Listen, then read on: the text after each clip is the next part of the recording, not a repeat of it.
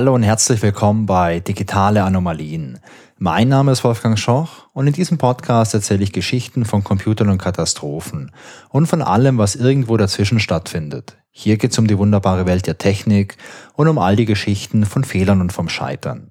In der heutigen Folge Nummer 53 erzähle ich euch, was der portugiesische Seefahrer Ferdinand Magellan mit einem Lockheed Martin F-22 Jagdflugzeug zu tun hat.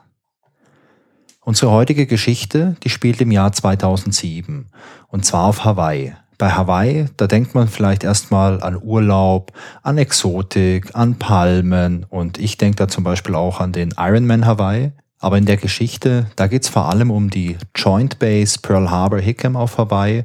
Das ist eine Basis der amerikanischen Luftwaffe. Und dort sind einige der neuen F-22 Raptor Jagdflugzeuge stationiert.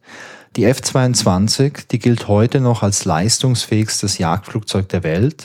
Dieses Flugzeug hat einen Stückpreis von circa 190 Millionen Dollar. Stückpreis, das ist schon echt ganz schön krass. Die Indienststellung von der F-22, die erfolgte 2005, also nur zwei Jahre vor unserer Geschichte. Und ich habe mal noch ein paar technische Daten rausgesucht, damit man sich vorstellen kann, über was für ein Flugzeug wir überhaupt sprechen. Die F-22, die hat eine Länge von circa 19 Metern, die hat eine Flügelspannweite von ungefähr 13,5 Metern und sie hat ein Leergewicht von circa 15 beziehungsweise circa 20 Tonnen. Je nach Quelle weichen die Angaben ein bisschen ab. Aber egal, ob das jetzt 15 oder 20 Tonnen sind, das ist verdammt viel. Der Flieger kann eine Höchstgeschwindigkeit von Mach 2,25 erreichen und die maximale Reichweite, die beträgt circa 3000 Kilometer. Und die F-22 ist noch dafür bekannt, dass da Stealth-Technologie eingesetzt wird. Der Flieger ist also sehr schwer zu erkennen für irgendwelche Radaranlagen. Im Jahr 2007 plant jetzt die US Air Force ein Manöver in Japan. Und dazu sollen einige von diesen nagelneuen F-22 nach Japan überführt werden. Und die Air Force Basis auf Hawaii, das ist eben so ein Zwischenstopp. Die ganzen F-22 für dieses Manöver, die werden also erst nach Hawaii gebracht und von Hawaii sollen die dann nach Japan überführt werden und zwar zur Kadena Airbase in Japan. Und das soll übrigens auch der erste Einsatz der F-22 im gesamten Asia-Pazifikraum werden. Der Überführungsflug von Hawaii nach Japan, der soll am 11. Februar 2007 stattfinden. Und an diesem Tag, da startet jetzt eine Gruppe von F-22 von Hawaii und die nehmen erstmal Kurs auf Japan. Die gesamte Strecke von Hawaii nach Japan, die beträgt ein bisschen das über 7000 Kilometer. Und weil die Reichweite der F-22 jetzt nur 3000 Kilometer beträgt, wird diese ganze Gruppe von Jagdflugzeugen jetzt auch noch von Tankflugzeugen begleitet, so dass man einfach in der Luft nachtanken kann. Der Start, der verläuft ohne Probleme und die ersten 2000 Kilometer verläuft ebenfalls alles ohne Probleme. Aber dann passiert was. Als die Flugzeuge jetzt nämlich den 180. Längengrad überschreiten, der befindet sich circa 2000 Kilometer entfernt von Hawaii, da fallen plötzlich die Navigationssysteme der F-22 aus und die Kommunikationssysteme fallen aus und noch eine ganze Reihe an weiteren Systemen fällt aus. Der Antrieb, der funktioniert weiterhin und auch die Steuerung, die funktioniert auch weiterhin. Das heißt, die Piloten, die stürzen jetzt nicht ab, aber sie sind plötzlich taub und blind. Und die Piloten versuchen jetzt erstmal die Systeme neu zu starten. Das ist wie bei so einem Windows-Rechner. Wenn der mal irgendwie hängt und irgendwas nicht mehr funktioniert, dann startet man vielleicht ja auch erstmal das Programm neu. Wenn das immer noch nichts hilft, dann startet man mal den ganzen Rechner neu. Und wenn das immer noch nicht hilft, dann wendet man sich irgendwie vielleicht an den Support oder an die Kollegin, an den Kollegen oder so. Und genau dieses Muster, das setzen jetzt natürlich auch die Piloten ein. Sie starten die einzelnen Systeme neu und es passiert nichts. Die sind immer noch tot, die lassen sich nicht verwenden. Und jetzt ist das Ganze natürlich schon ein bisschen problematisch. Die sind extrem weit entfernt vom nächsten Land und ähm, ja, die können sich halt nicht mehr orientieren. Glücklicherweise sind bei diesem ganzen Verbund von Flugzeugen ja auch noch ein paar so Tankflugzeuge dabei. Und diese Tankflugzeuge, die sind jetzt nicht ganz so hochmodern wie die F-22, aber die haben dafür funktionierende Navigationssysteme. Denn die Tanker, die sind nicht betroffen von diesem Problem, das da aufgetreten ist. Und irgendwie schaffen es jetzt diese F-22-Piloten, sich mit den Tankerpiloten zu verständigen. Also wahrscheinlich durch ähnliche Handzeichen, durch die Pilotenkuppel hinaus.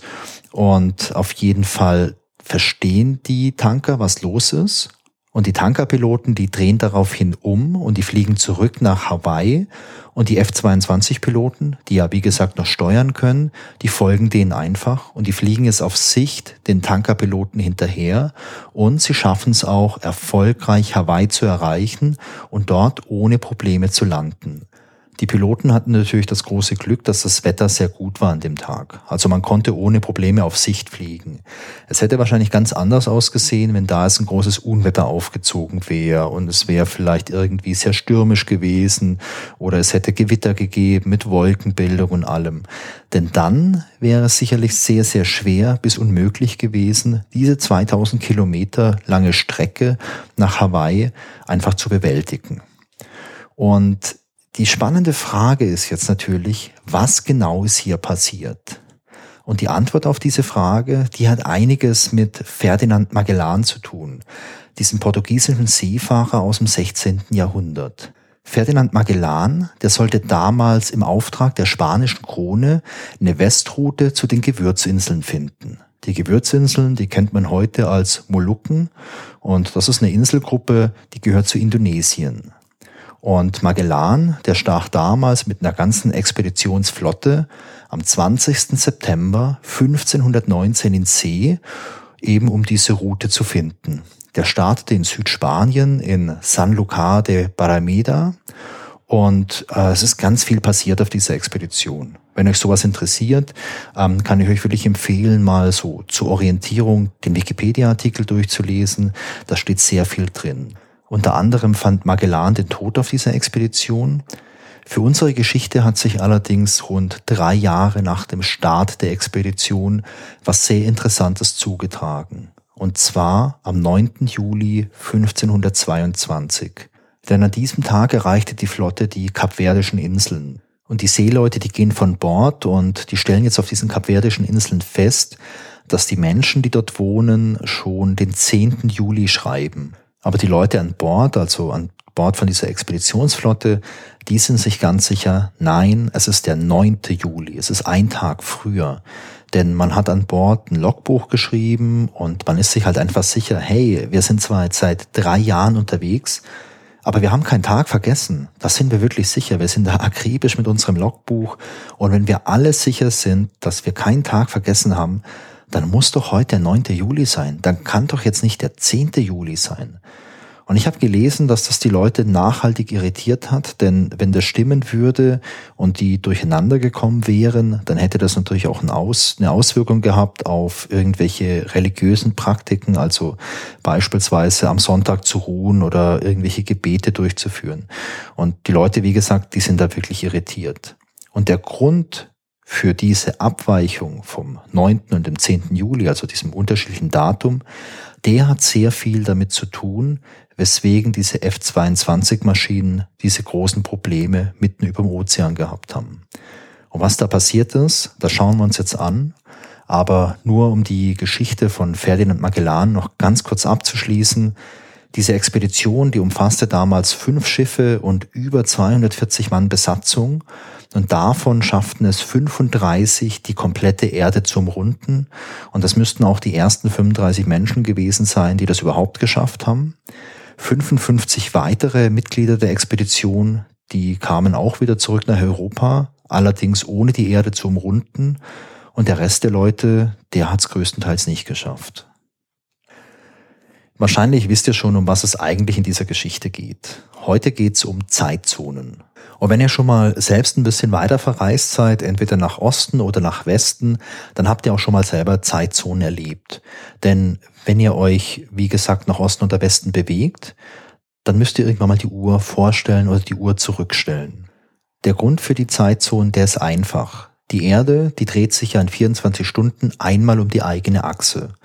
Und früher hat man einfach gesagt, hey, wenn die Sonne im höchsten steht, dann ist es 12 Uhr mittags, dann gibt's Mittagessen.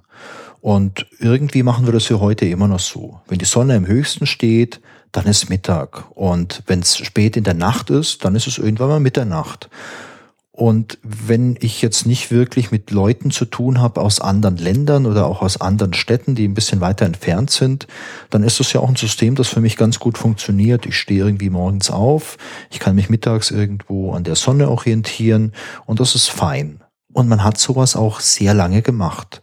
Denn irgendwie vor einigen hundert Jahren war es den Leuten ja völlig egal, ob jetzt auf einer ja, auf einem anderen Kontinent, was da für eine Zeit herrscht. Und als man beispielsweise angefangen hat, Handel zu treiben oder als größere Reiche entstanden sind, da war es auf einmal schon interessant zu wissen, wie spät ist es denn jetzt woanders. Und die ganze Sache, die hat sich irgendwann ein bisschen professionalisiert und dann hat man angefangen, die Erde in verschiedene Zeitzonen einzuteilen. Und zwar gibt's 24 Stück. Und wenn sich die Erde in 24 Stunden einmal um die eigene Achse dreht, bedeutet das, in jeder Zeitzone ist es einmal Mittag, da steht die Sonne dann am höchsten Stand am Firmament, es ist irgendwann mal Mitternacht und alles, was es dazwischen noch so gibt. Und diese Einteilung in die 24 Zeitzonen macht es jetzt ein bisschen einfacher, wenn man jetzt mit Leuten kommunizieren möchte, die beispielsweise in Asien leben oder in Kanada. Und diese Zeitzonen, die orientieren sich an den Längengraden. Und diese Längengrade, die nennt man auch Meridiane. Und eventuell habt ihr schon mal vom Nullmeridian gehört, der läuft durch London. Das hat man damals auch festgelegt, denn wenn man jetzt schon sagt, man hat so ein System mit solchen Meridianen, also mit so Längengraden und immer so 15 Grad sind halt eine Zeitzone, also historisch betrachtet. Das sieht heute ein kleines bisschen anders aus, weil so die Erde ist hier rund und dann kann man das einteilen in 360 Grad und dann sind halt, wenn man es durch 24 teilt, kommt man halt auf 15 Grad. Und man hat dann halt historisch festgelegt, okay, durch London läuft der Nullmeridian. Ich war mal vor, puh, keine Ahnung, vor 20 Jahren oder so mit einer Klassenfahrt in London ja, wenn ich so recht überlege, wahrscheinlich ist es schon länger her als 20 Jahre, hm, vielleicht 25 Jahre oder so. Auf jeden Fall, ich habe mal eine Schulklassenfahrt gemacht nach London und da haben wir auch in äh, Greenwich, das ist in der Nähe von London, diesen Nullmeridian besichtigt. Also man kann nichts sehen, denn der Nullmeridian ist ja nur eine imaginäre Linie. Aber da in Greenwich, da ist so eine Plakette im Boden. Ich glaube, da ist ein ist das eine Universität? Da bin ich jetzt gar nicht mehr sicher. Aber man kann sich's halt anschauen und theoretisch ist auf der einen Seite halt eine Stunde früher und auf der anderen Seite ist eine Stunde später. Und äh, theoretisch, weil man jetzt in England gesagt hat, hey, im ganzen Land soll die gleiche Zeit herrschen. Wir möchten nicht unser Land aufteilen in zwei verschiedene Zeitzonen. Und das ist übrigens auf der ganzen Welt so. Diese, dieses theoretische Modell von den 24 Zeitzonen und jede Zone ist da 15 Grad breit das passt nicht zur Realität, weil in der Realität haben halt viele Länder gesagt, hey, ähm, wir möchten Zeitzonen zusammenfassen. Oder manche Länder haben gesagt, hey, wir möchten eine andere Zeitzone verwenden, weil unser wichtigster Handelspartner die Zeitzone hat und weil das besser für uns ist. Kann jedes Land frei entscheiden, wie man es haben möchte. Aber ich glaube, um das Ganze ein bisschen vereinfacht äh, sich vorzustellen, ist dieses Modell mit den 24 gleichen Zeitzonen auch, auch ganz in Ordnung. Was machen diese Zeitzonen jetzt? Nehmen wir mal an, wir sind in London am Nullmeridian und wir reisen jetzt nach Osten, also in Richtung Asien. Dann wird's pro Zeitzone eine Stunde später. Das heißt, ich bin mit dem Flugzeug zum Beispiel unterwegs und jedes Mal, wenn ich jetzt eine neue Zeitzone erreiche, dann stelle ich meine Uhr eine Stunde vor Beziehungsweise, wenn ich so eine moderne Smartwatch habe oder irgendwas mit GPS und diese Uhr automatisch erkennt, dass sie in einer neuen Zeitzone ist, dann macht sie das automatisch. Und genau sowas kennt ihr, wenn ihr schon mal Urlaub gemacht habt in einer anderen Zeitzone. Also wenn ihr schon mal in Asien wart oder in Osteuropa oder irgendwo im Westen, also in USA oder in Kanada oder in Mexiko oder auf den Kanarischen Inseln, dann habt ihr das auch schon erlebt, dann verstellt sich die Uhr. Wenn ihr nämlich nach Westen reist, dann müsst ihr pro Zeitzone eine Stunde zurückstellen. Und ähm, das ist im Prinzip schon alles. Je nachdem, Anzahl der Zeitzonen entspricht dann Anzahl der Stunden, die ihr verstellen müsst. Dadurch wird natürlich auch klar, je weiter ihr nach Osten oder nach Westen reist, desto größer ist die Zeitverschiebung zu eurem Ursprungsort. Und desto größer ist auch euer potenzieller Jetlag. Okay, ähm, Reisen nach Süden oder nach Norden haben keine Auswirkung auf die Zeitverschiebung, denn wenn ihr euch nochmal vorstellt, wann es 12 Uhr Mittag ist, das ist ja, wenn die Sonne im höchsten steht, und da macht es keinen großen Unterschied, ob ich jetzt von meiner Location ein bisschen weiter an dem einen Pol bin oder am anderen Pol, die Sonne, die scheint ja trotzdem von der gleichen Richtung. Und an der Stelle können wir mal zwei kleine Gedankenexperimente machen. Stellt euch vor, ihr seid am Nullmeridian, das ist ein bisschen am einfachsten vom Zählen, und ihr reist jetzt nach Osten, also in Richtung Asien. Pro Zeitzone stellt ihr eure Uhr eine Stunde vor. Wenn ihr so ein Viertel der Erde schon umrundet habt, habt ihr eure Uhr um sechs Stunden vorgestellt. Das heißt, wenn ihr dann euer Handy nehmt und jemanden anruft, der noch am Ausgangspunkt ist, also in London, und ihr mit dem telefoniert und ihr so einen Uhrenvergleich macht, dann habt ihr es sechs Stunden später auf eurer Uhr. Okay, ihr steigt wieder in euren Flieger, ihr fliegt weiter und ihr umrundet die ganze Welt und kommt wieder in London an. Und ihr habt ganz brav pro Zeitzone eure Uhr eine Stunde vorgestellt. Was passiert dann, wenn ihr in London ankommt? Dann habt ihr eure Uhr insgesamt um 24 Stunden vorgestellt, also um einen ganzen Tag. Und das bedeutet doch dann, wenn ihr den Uhrenvergleich mit eurem Freund macht, der in London auf euch wartet, dann habt ihr einen Tag dazu gewonnen. Dann ist es bei euch genau 24 Stunden später, wie bei diesem Freund. Auch wenn ihr das Experiment jetzt nochmal macht, ihr reist jetzt aber nicht nach Osten Richtung Asien, sondern ihr reist jetzt nach Westen Richtung USA oder Richtung Kanada, dann passiert sowas ähnliches. Ihr habt wieder so ein Viertel der Reise hinter euch, ihr habt eure Uhr gestellt und zwar pro Zeitzone habt ihr die jetzt eine Stunde zurückgestellt. Ihr telefoniert wieder und bei euch ist es jetzt sechs Stunden früher wie bei eurem Kumpel, der in London auf euch wartet.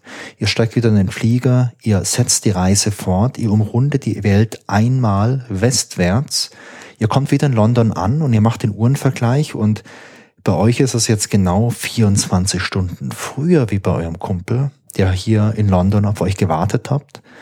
Und das heißt, es ist ein Tag früher bei euch. Ihr habt einen ganzen Tag verloren. Und wenn man so drüber nachdenkt, ist natürlich die spannende Frage, hä? Kann sowas wirklich passieren? Und wir beantworten uns das gleich, aber ich habe noch ein zweites Gedankenexperiment. Stellt euch vor, euer Kumpel, der, der glaubt euch das nicht und ihr sagt, hey, wir machen jetzt mal ein anderes Experiment. Lass uns doch beide mal gleichzeitig reisen. Einer reist nach Osten, wieder Richtung Asien, einer reist nach Westen.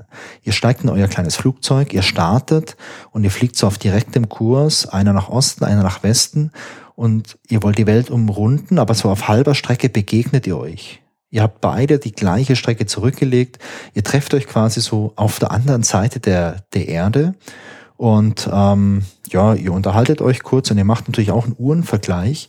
Und das Interessante ist, jetzt liegt ihr 24 Stunden auseinander. Denn einer hat ja seine Uhr immer vorgestellt, jeweils eine Stunde drauf, zwölfmal, weil ihr zwölf Zeitzonen hinter euch habt. Der andere hat aber immer eine Stunde abgezogen, immer eins zurückgestellt. Und das heißt, wenn ihr euch begegnet, dann ist für euch beide ja die lokale gleiche Zeit.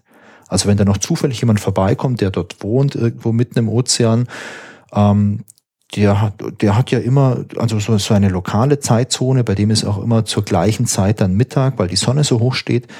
Aber ihr beide, ihr liegt da dann halt 24 Stunden auseinander. Und die Frage ist, kann sowas eigentlich sein? Passt ja irgendwie auch nicht. Und der Science-Fiction-Nerd in mir, der kommt natürlich jetzt gleich noch mit einer anderen Frage um die Ecke. Und zwar, sind so vielleicht Zeitreisen möglich? Braucht man doch gar kein DeLorean und irgendwie Plutonium für die Zeitreise? Reicht vielleicht schon so ein kleines Flugzeug und eine Armbanduhr? Leider nicht. Aber was ist dann hier eigentlich passiert? Und um die Frage zu beantworten, muss man sich was anderes fragen. Und zwar, wann endet eigentlich ein Tag und wann beginnt eigentlich ein neuer Tag? Und ich würde jetzt sagen, ähm, ja, jede Nacht um Mitternacht. Um Mitternacht endet der erste Tag, also so 23 Uhr 59, 59 Sekunden und noch ein kleines bisschen. Dann ist mein Tag zu Ende. und um 0 Uhr beginnt der neue Tag. Das ist für mich die Datumsgrenze. Und das passiert für mich jede Nacht aufs Neue. Jede Nacht passiert das. Ein Tag endet, ein neuer Tag beginnt. Und wenn man sich jetzt nochmal vor Augen hält, wie das mit der Erde funktioniert, dass man die Sonne ja hat, die steht fest. Da, wo die Sonne ist, ist immer 12 Uhr mittags. Gegenüber ist Mitternacht und die Sonne steht fest ähm, und die Erde dreht sich, dann bedeutet das ja auch, diese, diese Mitternacht, die wandert immer in 24 Stunden einmal um die Erde, genauso wie 12 Uhr mittags einmal um die Erde wandert. Und wenn wir jetzt unsere Zeitzonen haben, dann ist jede Zeitzone einmal pro Tag oder einmal pro 24 Stunden ähm, beim 12 Uhr mittags Sonnenhochstand und aber auch einmal bei dieser Mitternachtslinie, die quasi über die Erde einmal wandert pro 24 Stunden. Und das ist eine ganz natürliche Datumsgrenze. Da, wo diese Grenze gerade ist, da endet ein Tag und da beginnt ein neuer Tag. Und das reicht aber nicht aus, um festzulegen, wo denn eigentlich dann die andere Grenze des Tages ist. Denn wenn ich jetzt auf der ganzen Erde nur eine Linie habe und sage, hier ist die Grenze zwischen heute und morgen, dann kann ich unmöglich sagen, wo dann morgen endet und, und wo heute beginnt. Und um das zu machen, um wirklich alle 24 Zeitzonen, die wir haben, eindeutig abzugrenzen, eindeutig zu sagen, welche Zeitzonen sind im Heute und welche Zeitzonen sind schon im nächsten Tag, braucht man einfach noch eine zweite Datumsgrenze.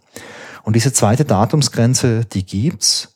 Das ist die sogenannte International Dateline. Auf Deutsch nennt man das, glaube ich, einfach nur Datumsgrenze. Und das ist eine fixe Linie, die verläuft von Pol zu Pol, ganz normal wie alle anderen Meridiane. Und äh, die International Dateline, die befindet sich in der Nähe vom 180. Längengrad. Der Grund dafür ist einfach, am 180. Längengrad, da ist hauptsächlich Meer. Da leben fast keine Menschen und deswegen ist es problemlos, wenn hier diese Datumsgrenze verläuft.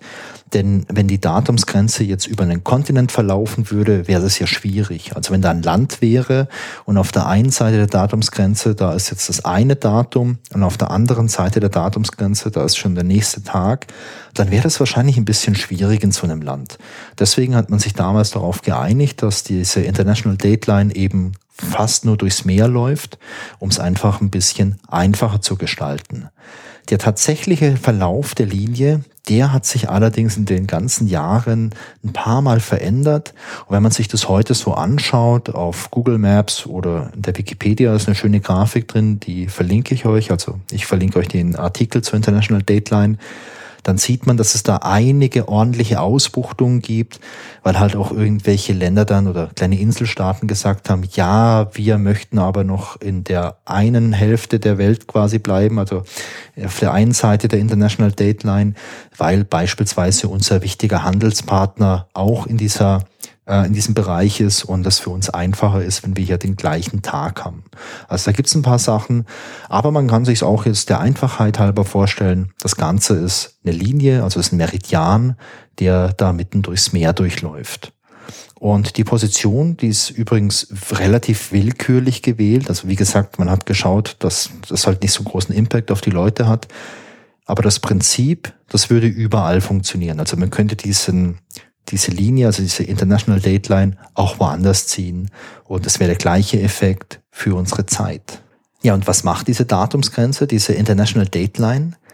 Beim Überschreiten muss man seine Uhr 24 Stunden vor- oder zurückstellen. Und zwar entgegengesetzt der Reiserichtung. Und dadurch ändert sich der Kalendertag. Das bedeutet, wenn ich jetzt nach Asien reise, also ich mache meine Weltumrundung und ich reise nach Osten Richtung Asien, dann stelle ich meine Uhr immer eine Stunde vor pro Zeitzone. Aber wenn ich den 180. Längengrad überschreite, dann stelle ich meine Uhr 24 Stunden zurück und ich reise weiter und dann fange ich wieder an, eine Stunde vorzustellen. Und wenn ich jetzt nach Westen reise für meine Weltumrundung, dann mache ich es genau andersrum. Ich stelle meine Uhr eine Stunde zurück pro Zeitzone und ich verlasse dann irgendwann die USA, ich verlasse Hawaii und ich fliege noch 2000 Kilometer weiter, überschreite dann ungefähr den 180. Längengrad und dann stelle ich meine Uhr 24 Stunden vor und wenn ich weiterreise, mache ich wieder so weiter, dass ich pro Zeitzone meine Uhr eine Stunde zurückstelle. Und am Ende bedeutet das, wenn ich die Welt einmal umrundet habe, ostwärts, bekomme ich einen Tag zusätzlich, weil ich meine Uhr immer vorstelle, aber beim Überschreiten der International Dateline muss ich 24 Stunden abziehen.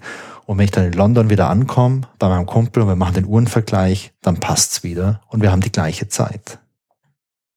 Nach dem kleinen Exkurs können wir mal zurückkehren zu unserer F22, die in Hawaii sicher gelandet ist. Was ist da eigentlich damals passiert? Also, auf dem Weg von Hawaii nach Japan überfliegen die die Datumsgrenze. Und beim Überflug werden die Uhren in den F-22-Jets automatisch um 24 Stunden vorgestellt. Denn die reisen ja westwärts, also von ähm, Hawaii nach Japan, das ist westwärts. Und das bedeutet, ähm, die Uhren werden vorgestellt. Und irgendwie verschluckt sich dann der Bordcomputer der F-22. Also es wurden natürlich aus Geheimhaltungsgründen keine genauen Analysen veröffentlicht, wie man es bei manchen äh, so Space-Missionen kennt, wo es so ganz dicke Reports gibt, wo es ganz genau beschrieben ist. Bei solchen militärischen Sachen ist man da ein bisschen vorsichtiger, vor allem wenn es jetzt um solche Hightech-Flugzeuge geht, die auch immer noch im Einsatz sind. Aber man kann sich schon gut vorstellen, dass da irgendein Computer ja sich verschluckt hat vielleicht oder auf einmal mit dieser Zahl nicht zurechtgekommen ist und aufgrund von diesem Problem stürzen dann halt Navigationssysteme ab, Kommunikationssysteme und noch eine ganze Handvoll weiterer Systeme. Glücklicherweise, ich habe es vorhin schon gesagt, sind so die wichtigen Lebenserhaltungssysteme wie Antrieb und Steuerung weiterhin funktionsfähig, sodass die Piloten auf Sicht zurück nach Hawaii fliegen können. Und diese eingesetzten Tanker, die dabei sind, das sind ältere Systeme und die sind auch schon zuvor im Einsatz gewesen in diesem Gebiet. Also die Wahrscheinlichkeit, dass diese Tankflugzeuge schon zuvor irgendwann mal diese International Dateline überflogen haben, die ist sehr, sehr groß. Und sollte es da jemals Problem gegeben haben, hat man das zu dem Zeitpunkt halt schon sehr lange gefixt gehabt. Ich habe da noch ein schönes Zitat gefunden, und zwar von Lieutenant Colonel Wade Tolliver. Der war als Offizier im Einsatz dort in Hawaii und der meinte, Every time we fly this jet, we learn something new.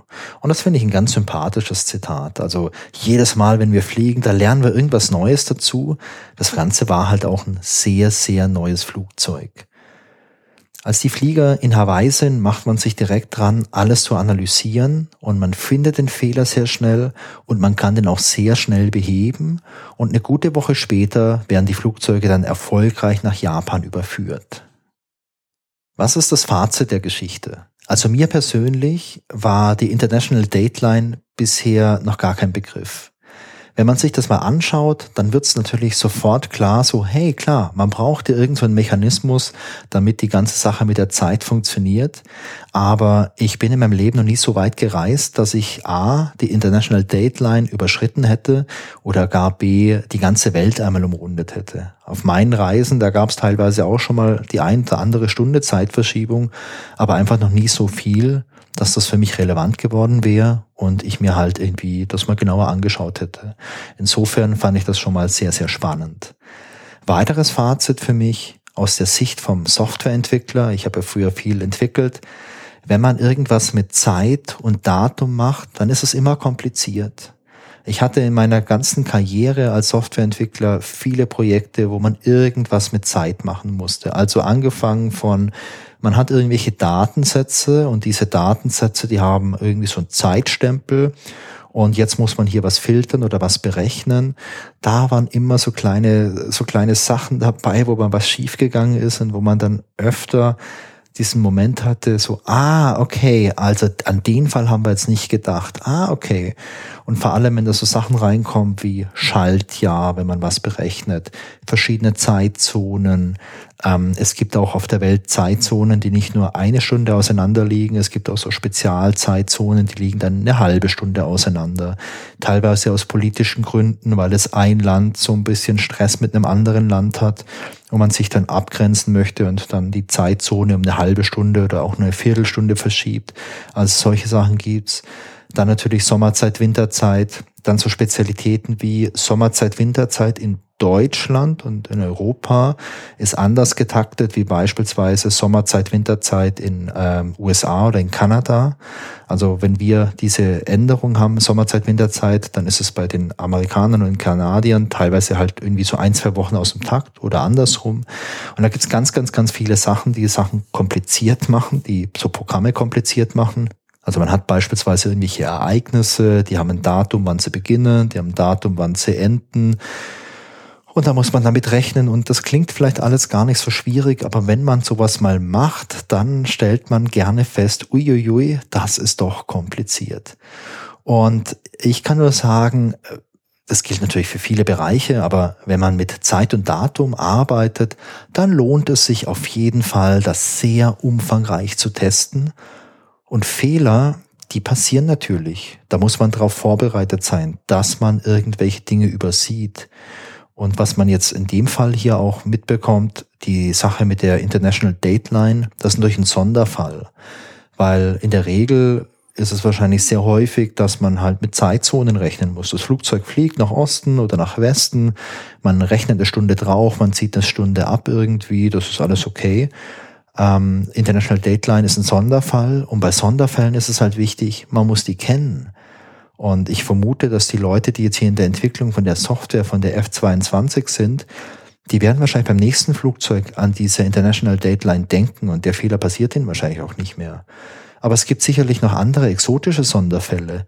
Und das Besondere an exotischen Sonderfällen ist ja, dass man die manchmal erst kennenlernt, wenn sie im Fehlerfall auftreten. Und das macht Softwareentwicklung oftmals ja sehr, sehr schwierig. Gewissenhafte Entwicklung ist wichtig, Qualitätssicherung ist wichtig, aber ich finde auch sehr wichtig, dass man sich bewusst macht, dass es da draußen Fehler gibt, die man übersehen wird, die eintreten werden. Und daraus ergibt sich ja die spannende Frage, wenn ich irgendwelche Fehlerfaktoren habe oder kennenlernen werde, die heute noch nicht kenne, wie kann ich mein System entwerfen, dass es auch gegenüber solchen Dingen robust ist? Also wie kann ich jetzt so ein Flugzeug entwerfen, das auch, wenn irgendwelche Fehler auftreten, vielleicht so rudimentäre Dinge immer noch funktionieren. Der Antrieb und die Steuerung und der Schleudersitz. Kann ich Dinge unabhängig voneinander machen? Wie kann ich Sachen robust machen? Und das finde ich ist ein super, super, super interessantes Feld. So, das war die Folge Nummer 53 von den digitalen Anomalien. Ich hoffe, es hat euch wieder Spaß gemacht. Ich freue mich, wenn ihr auch bei der nächsten Folge wieder mit dabei seid. Genauso freue ich mich aber auch über Feedback.